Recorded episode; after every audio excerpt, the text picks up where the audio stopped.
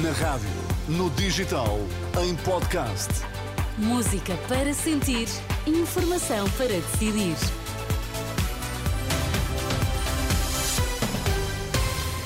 Notícias para ouvir agora na Renascença. Vamos saber quais os títulos em destaque nesta edição da meia-noite.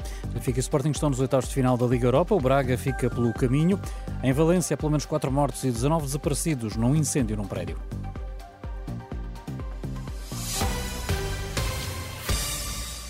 Benfica e Sporting estão ambos nos oitavos de final da Liga Europa. Os campeões eh, nacionais foram a França empatar a zero frente ao Toulouse. O técnico Roger Schmidt reconhece que os encarnados eh, sofreram, mas a vantagem de 2-1 que traziam da luz foi suficiente e o empate hoje chegava. Foi o suficiente para passarmos, esse era o objetivo. Foi um jogo difícil, na primeira parte estivemos bem, com três grandes oportunidades de golo, o que teria sido muito bom para nós. No segundo tempo, eles pressionaram-nos e tivemos que defender muitas bolas paradas. Por outro lado, não escolhemos o melhor momento para as nossas transições e pudemos marcar o gol decisivo. Mas quando não se marca, tem que defender bem. E foi o que a equipa fez. Lutamos e, em resumo, estamos felizes pela passagem à próxima eliminatória fought and at the end we are happy to be in the next round.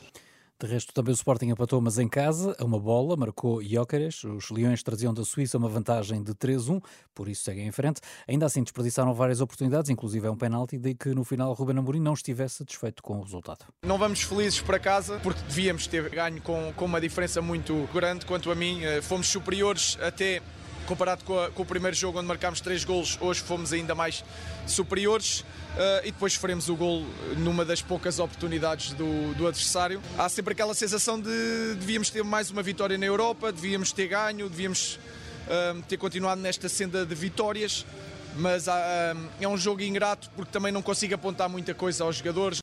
Ruben Amorim, treinador do Sporting. Quanto ao Braga, esteve a um passo do sonho, precisava de vencer por três golos de diferença, venceu, mas por 3-2 e fica pelo caminho. Benfica e Sporting conhecem amanhã os adversários dos oitavos de final. Previsão de mau tempo leva as autoridades a emitir um aviso vermelho devido à previsão de agitação marítima a partir desta sexta-feira.